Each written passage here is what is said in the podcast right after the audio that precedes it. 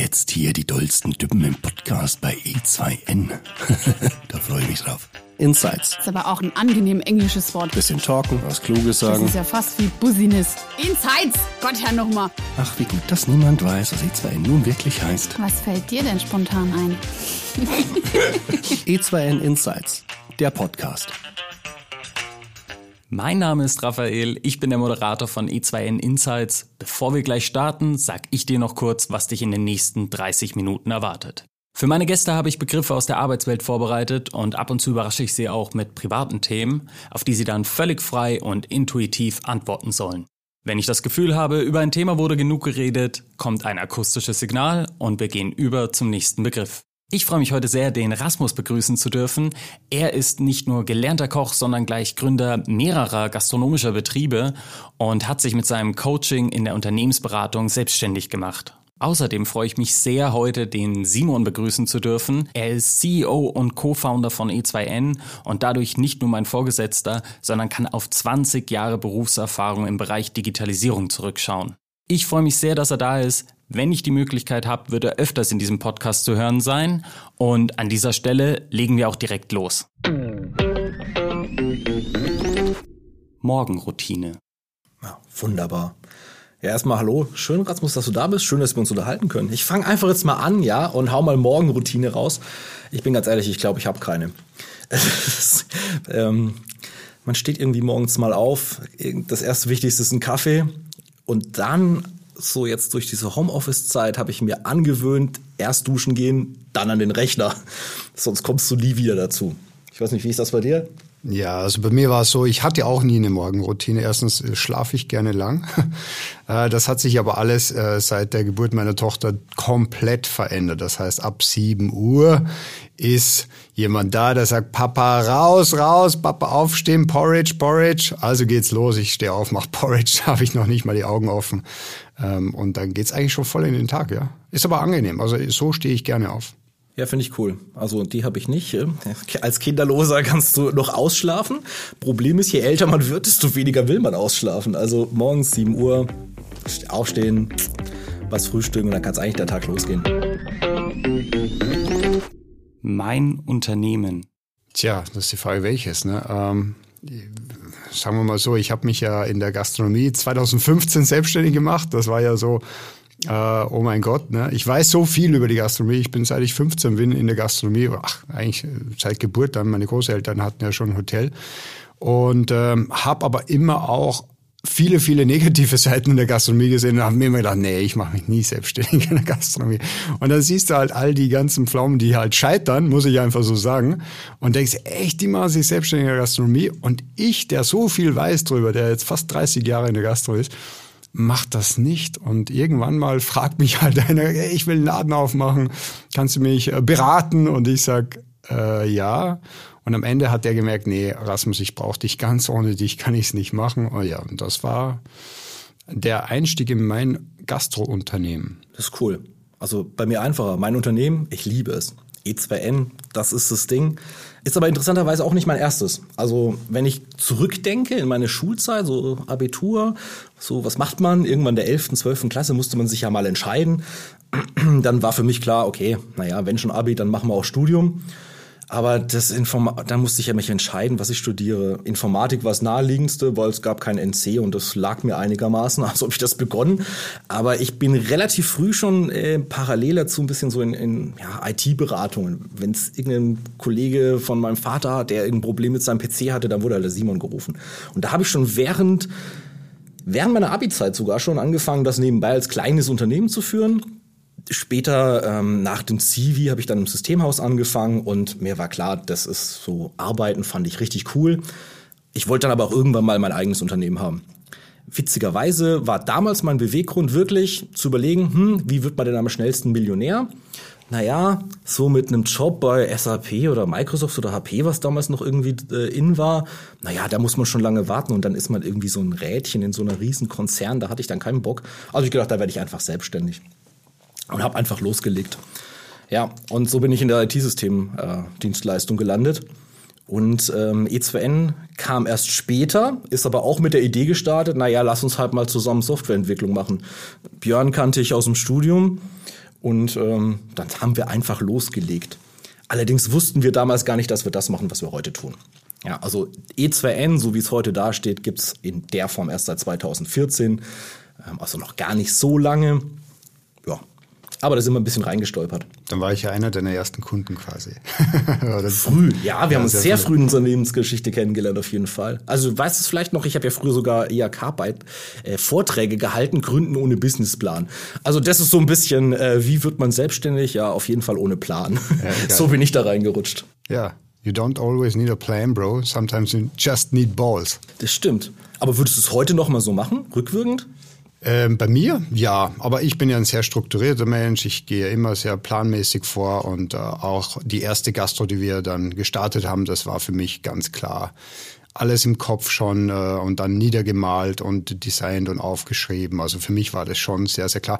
Ich, ich kann das nicht. Also ich brauche ich brauch immer ein Navi, einen Plan, woran ich mich festhalten kann. Ne?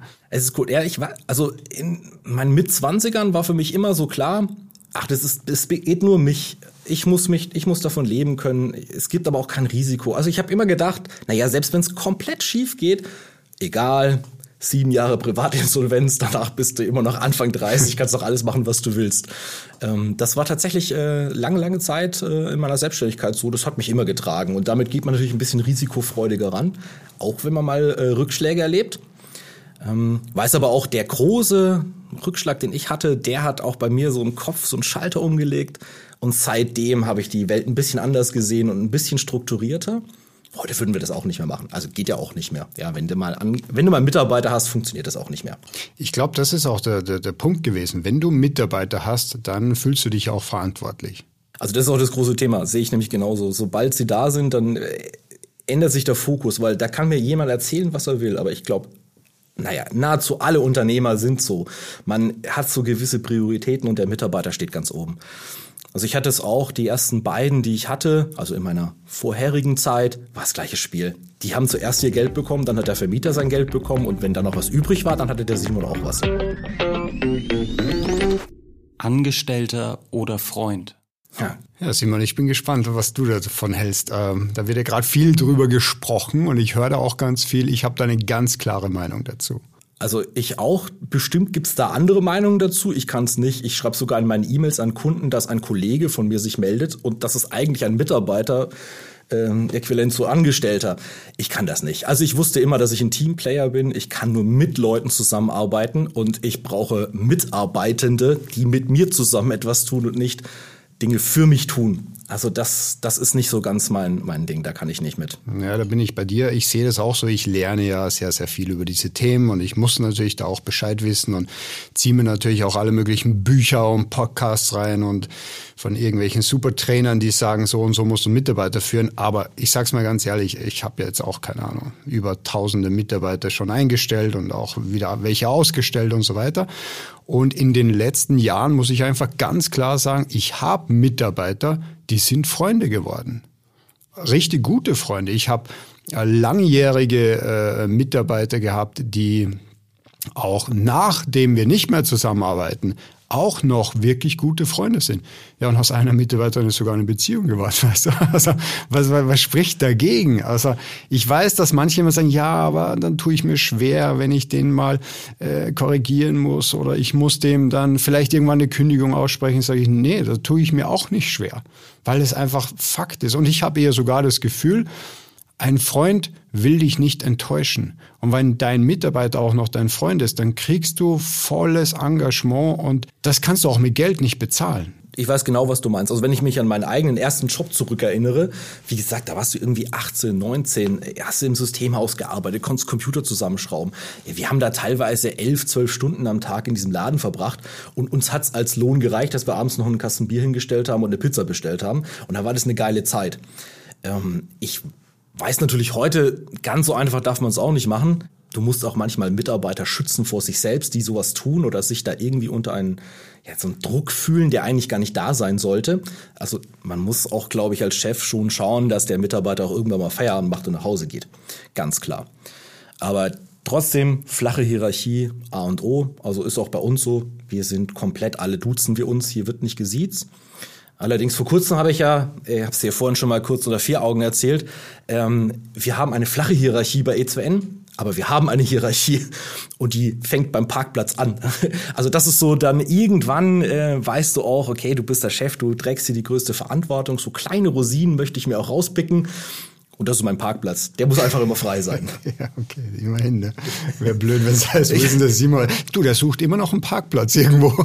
Ja, das stimmt. Aber ich weiß auch zum Beispiel äh, auch äh, das Thema Büro. Wir haben, wir sind ja hier in unserem jetzigen Standort, in einem wunderschönen neuen Büro, erst seit ähm, Ende 2019. Und das ist das erste Mal, dass ich ein eigenes Büro habe mit einer Tür. Ich habe mich sag mal so tierisch gefreut, wie das ist. Du kannst einfach reingehen und und wenn dich einer nervt, dann machst du die Tür zu. Voll cool. Äh, davor hatten wir immer nur einen einzigen Raum, in dem wir alle saßen. Und ich glaube, dass das gerade am Anfang von Unternehmen ganz, ganz wichtig ist, dass man als Team zusammenarbeitet. Später ändert sich das. Wenn du natürlich irgendwann mal 20, 30, 40, 50, 100 Leute hast, da funktioniert es nicht mehr. Du kannst nicht, du kannst auch nicht mehr mit jedem Freund sein. Also das ist halt auch irgendwann das so. Das ist richtig, ja. Und ich weiß nicht, wie, wie, wie dir das geht. Ja, du bist ja auch selbstständig. Also man ist ja eh immer auf der Arbeit. Also Work-Life-Balance bedeutet, glaube ich, für uns was anderes als das, was es für einen, ja, das ist ein blödes Wort, aber normalen Angestellten ist. Der will halt irgendwann mal Feierabend machen und dann mit seinen Freunden abhängen. Ähm, hier bei mir vermischt sich das ja auch immer. Ja, also ist das so. Also ich komme ja auch nach Hause und das Erste, was ich mache, ist erstmal mit meiner Freundin über den Arbeitsalltag reden und ich erzähle ihr, was bei uns alles gelaufen ist und sie erzählt mir, was bei sich alles gelaufen ist. Aber das wirst du wahrscheinlich kennen. Ja, ja, klar. Nee, das, das ist ja auch so. Aber wie gesagt, ich, ich, ich spreche da auch gerne gegen diese ganzen ähm, Führungs- Gurus, Führungstrainer, die da das immer wieder so stark hervorheben äh, und sagen, nee, du darfst nicht mit äh, Angestellten Freund werden. Sage ich, nee, das sehe ich andersrum, weil es mir aus der Vergangenheit ganz klar aufgezeigt hat, doch, im Gegenteil, es funktioniert wunderbar. Und ich habe auch schon Freunde gekündigt, so ist es auch nicht. Also auch auf dem Job, das, das kann man trotzdem. Ne? äh, wenn du immer ehrlich kommunizierst und von Anfang an der immer Bescheid weiß, wo er steht und wenn ich sage, du, ich hab dich lieb und du bist mein bester Kumpel, ne? aber das kannst du halt einfach nicht, weil das haben wir jetzt das siebenmal gemacht gemeinsam und du kannst es immer noch nicht. Also muss einfach klar einsehen und es ist ja für uns beide einfach auch besser, wenn du dann was anderes machst. Ja, kann ich verstehen. Also bei mir war es ähm, äh, in der Selbstständigkeit, also als IT-Dienstleister, wo ich alleine unterwegs war, ähm, hatte ich dann natürlich auch Leute im Studium kennengelernt. Und äh, ein sehr guter Freund von mir, ähm, da haben wir auch zusammen IT-Projekt bei ihm in der Familien, im Familienunternehmen durchgeführt. Und der war da auch so ein bisschen kritisch mit, mm, ah, Freunde und Geschäfte, schwierig. Aber ich glaube, da schwang immer so ein bisschen diese Idee mit, dass Unternehmer so gemeine Leute sind, die einen ausnutzen.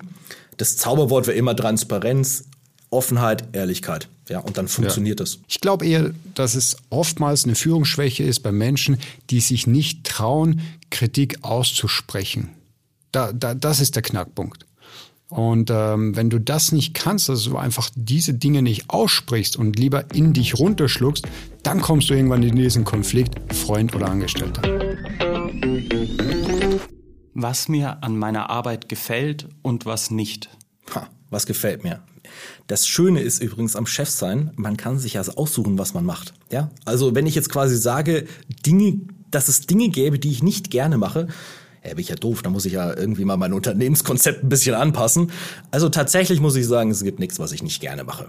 Das stimmt nicht. Und wenn es Dinge gibt, die anstrengend oder unangenehm sind, dann äh, arbeite ich eher gerade dran, solche Dinge aufzuräumen, wegzudelegieren, abzuschaffen.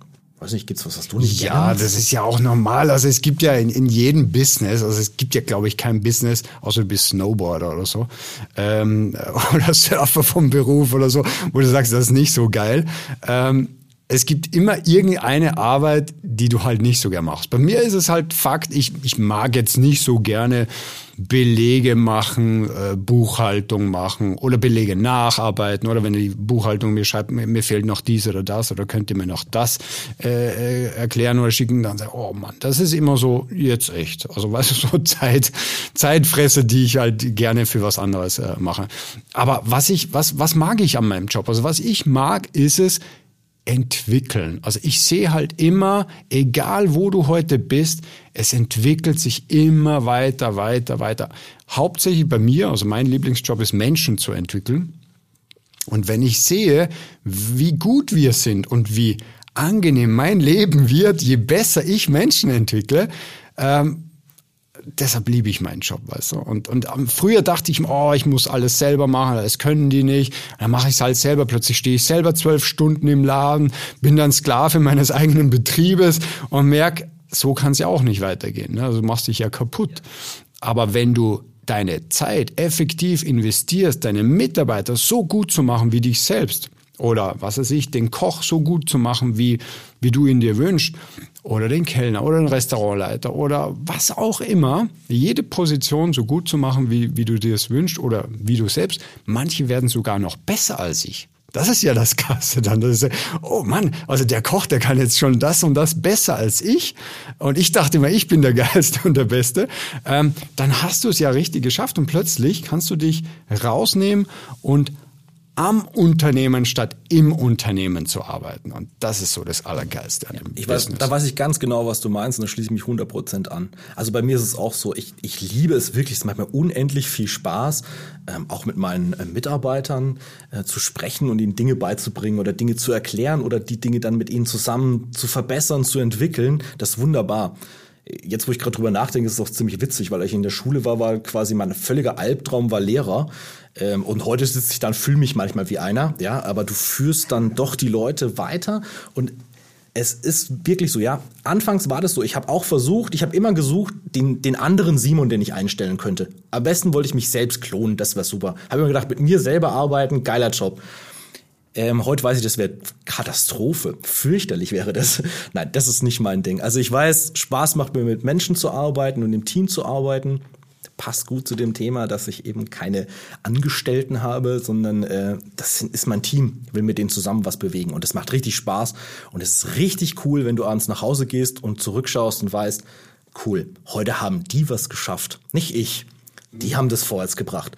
Und, und ich bin nur noch da, um so ein bisschen die, die, die, das Ziel zu definieren oder ein bisschen die Strategie zu lenken.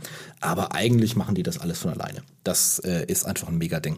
Ja, und trotzdem gibt es aber irgendwann mal den Moment, wo dich irgendwas ärgert, wo du dich aufregst, wo du denkst, verdammt der Hacke, warum kriegen wir das nicht auf die Kette, warum kriegen wir das nicht hin?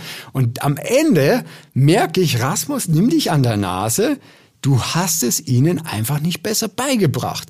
Du hast diesen oder einen Prozess, sei es Gläserspülen oder irgendeine Kleinigkeit, passt mir immer noch nicht. Es läuft noch nicht so, wie ich es haben will, oder Geschwindigkeit oder Essen dauern zu lange, stehen dann lang, zu lange am Pass. Und dann merke ich, ja, Rasmus, dann hast du irgendwas dort noch nicht richtig äh, den Mitarbeitern geschult, trainiert oder musst selber nochmal an der Optimierung dieses Prozesses arbeiten. Ne? Ja, das, ja, musst du auch machen. Du musst ja, ja dranbleiben an der Thematik, aber du musst dich ja noch auf irgendwas konzentrieren können. Und du sollst halt auch irgendwie versuchen, dich nicht an irgendwelchen Dingen festzubeißen und in dieser operativen hängen zu bleiben, weil dann geht's einfach nicht weiter. Genau. Frustmomente kenne ich aber auch. Ganz klar, wenn dann Mitarbeiter auch mal gerne losschießen und einfach mal was tun, was so überhaupt nicht in deiner Idee war oder du selber schon drüber nachgedacht hast, ist eigentlich das, was müssen wir anders machen. Homeoffice. Ja, Rasmus, erzähl mal. Du hast ja vorhin erzählt, du hast so ein schönes Büro dir jetzt eingerichtet. Homeoffice, weißt du, ich habe ja immer ein Büro angemietet. Immer, du weißt es sogar, hier über die Straße war ich mal. Aber habe gemerkt, hm, das macht nicht so viel Sinn, also immer wegzufahren. Also haben wir eine neue Wohnung gesucht. Ich brauche eine größere Wohnung, aber mit einem eigenen Büro. Und dieses Büro hat wirklich einen ganz hohen Status für mich. Also das war so wirklich wichtig. Das ist mein Raum. Der muss respektiert werden von meiner Familie und so weiter. Haben die auch super eingehalten. Es gibt Regeln. Wenn die Tür zu ist, dann wissen die, Rasmus ist on air, er ist online, es ist wichtig oder wie auch immer. Also das ist für mich mein kleiner Luxus und wie krass gut ich darin geworden bin und produktiver ich geworden bin. Also ich sehe es wie so eine, wie der Tower am Flughafen. Ne? So fühlt sich das für mich auch an. Von dort habe ich alles im Blick, ich bin hochkonzentriert, ich kann alles steuern und nichts geht schief. Und ich kann mit allen kommunizieren und ich bin natürlich jetzt auch technisch voll geil ausgestattet und so. Und das, das ist ja so sensationell und ich bin wirklich, das schönste Gefühl ist ja dieses Tag fertig zu sein. Ne? Kennst du das? Gibt es bei euch überhaupt in der Softwareentwicklung? Ja, da, das wäre sogar tatsächlich mein Kritikpunkt an, an, am Homeoffice. Äh, das habe ich so gemerkt in den letzten Monaten. Also vielleicht mal für mich, ich sitze auch tatsächlich die meiste Zeit jetzt im Homeoffice. So ab und zu gönne ich es mir mal einmal die Woche, muss ich mal raus und fahre ich ins Büro. Ähm, was ich aber festgestellt habe, dass das große Thema ist dieser Feierabend da habe ich jetzt ein Problem. Weil jetzt, also bisher war ich im Büro, da hast du irgendwann mal gesagt, so jetzt reicht's, Stift fallen lassen, Computer aus, ab zum Auto, nach Hause. Oder die Straßenbahn oder mit dem Fahrrad, egal. Aber es gab einen Heimweg. Ob der jetzt eine Minute, fünf Minuten oder eine halbe Stunde war, völlig egal. Aber das ist so eine kurze Phase im Tag, wo man so mal abschaltet. Und die fehlt mir jetzt. Das merke ich schon, wenn ich quasi auch aus meinem Arbeitszimmer rausgehe und sage, so jetzt reicht's, stempel mich aus, natürlich mit unserer eigenen Software und geh dann runter, dann kommst du ins Sofa, dann sitzt äh, ins Sofa, nein, dann kurz nicht ins Wohnzimmer und setzt dich auf das Sofa, aber dann bist du plötzlich im Feierabendmodus, aber hast noch die ganze Arbeit im Kopf noch mitgebracht und da reicht, sagen wir mal, ein, ein Stockwerk zu überwinden nicht. Das vermisse ich ein bisschen. Also da ähm, freue ich mich, wenn ich auch wieder regelmäßiger ins Büro fahren kann. Weil das für meinen mhm, Arbeitsalltag verstehe, wichtig war. Verstehe. Ähm, das habe ich äh, auch lernen müssen das habe hab ich aber auch dann mit meiner Frau, also zukünftigen Frau, äh, auch so besprochen. Also wie, wie handhaben wir denn das überhaupt? Homeoffice, privat, äh, wann ist Feierabend, wann nicht und so weiter. Und da haben wir auch Prozesse gemacht. Am Ende, du weißt ja, ich arbeite gerne mit so TWM. Ähm, und da gibt's dann auch den Moment, ich gehe raus aus dem Büro, die Tür geht dann zu. Also jetzt Feierabend. Und meine Frau schaut mich schon so an, ich so, schaue sie so an. Wir freuen uns beide auf ein Feierabendbier, ne? Und wir freuen uns auf die Terrasse zu gehen und sagen, geil, das war's für heute. Also dann ist der Tag auch für mich erledigt. Da gehe ich dann auch nicht nochmal rein. Oh, ich muss vielleicht doch mal nochmal E-Mails checken oder irgendwas. Nee, das ist Feierabend für mich. Aber das ist auch ein, ein Bewegungsprozess oder es gibt halt so kleine Rituale, die man da dann einbaut und dann weiß man, jetzt ist Feierabend oder auch eben für die Familie und so weiter. Ne? Also es ist so geil. Völlig richtig. Aber man muss es eben machen. Also es ist einfach nicht ja. wie im Büro. Dieses natürliche, man geht raus, ab nach Hause, es ist irgendwie Feierabend, das fehlt, das, der Übergang wird sehr fließen, da muss man aufpassen. Genau das hatte ich nämlich am Anfang auch gemacht. So, äh, du, du sitzt dann noch mit einem quasi Pyjama oder mit der Jogginghose ähm, Mache ich ja jetzt auch nicht mehr. Ich ziehe mir tatsächlich auch ein Hemd an. Äh, das hat ja auch alles ein Ritual und einen Prozess, den ich da eingeführt habe, damit ich auch erkenne, so, jetzt ist ernst, jetzt bin ich im Job, jetzt konzentriere ich mich, ich bin im Tower quasi, ne, manage meine Dinge, aber danach mache ich die Türe zu, gehe wieder raus, springe in die Jogginghose oder was auch immer und äh, genieße meinen Feierabend. Ja, aber das ist auch ein schönes Ding. Also das ist zum Beispiel ein Grund, warum ich morgens in, in Meetings mit, mit einzelnen Teams schon erwarte, dass wir auch die Kamera anschalten, nur um sicherzustellen, dass alle auch tatsächlich bei der Arbeit sind und nicht noch gerade aus dem Bett rausgefallen sind und nicht in diese Falle reingefallen sind, dieses äh, man verwurschtelt alles. Also ich glaube, das gehört sehr viel Disziplin im Homeoffice dazu und man muss sich diese Rituale schaffen und man muss versuchen, irgendeine Art Arbeitsalltag zu machen. Man ist flexibler, keine Frage, alles geht ein bisschen schneller, einfacher, die Wege sind kürzer, aber man muss sich irgendwie so ein Ritual schaffen, sonst kriegt man, glaube ich, echt Probleme was ich noch sagen wollte. Jetzt sind wir beide sprachlos, obwohl wir sonst immer so viel reden können. Was ich noch sagen wollte. Also ich bin ja zurzeit sehr viel auf Clubhouse unterwegs und hole mir da tatsächlich irgendwie so ein bisschen Anregung. Und letzt habe ich wirklich so was, einen Satz gehört, der, der hat mir so gut gefallen, den werde ich definitiv bei mir aufbauen. Äh, oder auch in meinem Sprache ein bisschen integrieren. Früher war es immer mein, äh, wenn denn der scheiß Prozess digitalisiert ist, dann hast du einen scheiß digitalen Prozess. Den liebe ich immer noch. Aber jetzt, was so ein bisschen in dieser Digitalisierungsphase gekommen ist, das war so eine Aussage darüber. Was ist der Mehrwert von Digitalisierung? Das war so ein bisschen die Frage. Und da musste ich mir auch so ein bisschen überlegen und wusste auch nicht so ganz genau, ja, das stimmt, kann ich jetzt eigentlich auch im Stegreif gar nicht sagen. Aber eine Antwort hat mir sehr gut gefallen und das war Digitalisierung. Das ist so ein bisschen wie die Blackbox des Unternehmens öffnen. Also plötzlich kann man im Unternehmen in, in Prozesse reinschauen, die man vorher eigentlich nur erahnt hat. Bauchgefühl. Bauchgefühl, typisches Thema. Oder als Beispiel ist es so ein bisschen immer auch streitbares Thema, aber Pünktlichkeit der Mitarbeiter.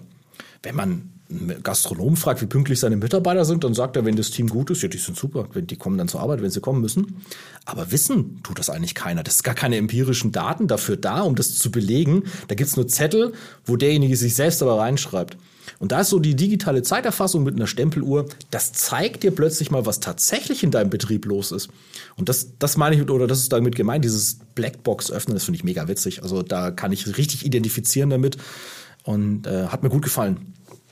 Das war ja auch meine erste Berührung überhaupt quasi mit dem Thema äh, E2N Personalplanung. Also eigentlich, was war für mich der Orgasmus überhaupt? Das war umsatzgesteuerte Personaleinsatzplanung. Und da zeigt mir einer am Bildschirm, dreht mir das rüber, es sieht einfach so nice aus und ich sehe das und sage, als wäre irgendwie der Himmel aufgegangen und da kommt irgendwie der Messias oder so, weil ich habe das tatsächlich über Jahre lang versucht, in Excel zu bauen und selber und jeder Restaurantleiter hat da seine eigenen Listen gemacht und Personaleinsatzpläne geschrieben und irgendwie nachträglich Umsätze geplant und so. Ey, so nervig. Es hat mich alles so immer aufgeregt. Und was war?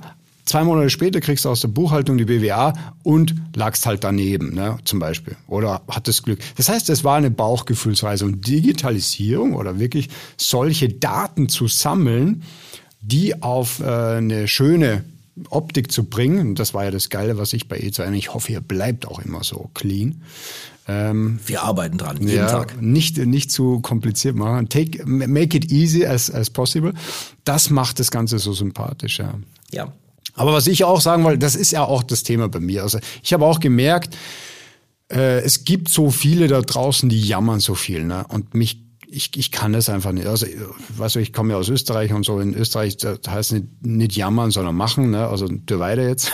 Und ähm, und da war es auch genau dieser Punkt, dass ich gesagt habe, nutz die Zeit jetzt sinnvoll. Wenn du schon mal seit November im Lockdown bist, dann mach doch draus was. Und ich habe dann angefangen, wirklich alles an äh, Digitalisierung zu machen, was ich machen kann und Online-Schulungen äh, zu geben. Und das hat so geil funktioniert. Und ja, und ich glaube, wer die Zeit nutzt, der kommt danach, wenn es jetzt wieder losgeht, der startet von, von 0 auf 100, also voll. Der ist, der ist voll da, der wird besser sein als die Konkurrenz und wird den alle davonfahren, hundertprozentig. Ja, ja denke ich auch. Weil für mich fühlt sich das auch genauso an. Das ist wie so ein Bogen, der gerade gespannt wird. Da geht immer noch ein Stückchen auf, aber dieser Pfeil will irgendwann losfliegen. Und wenn wir dieses Thema Pandemie im Griff haben, dann wird diese Branche, dieser Markt einen Boom erleben. Ich bin davon überzeugt, das wird richtig, richtig gut. Ja. Also habe ich gelesen, wie viele Milliarden die Deutschen schon zurückgelegt haben, weil sie nicht in Urlaub gehen können.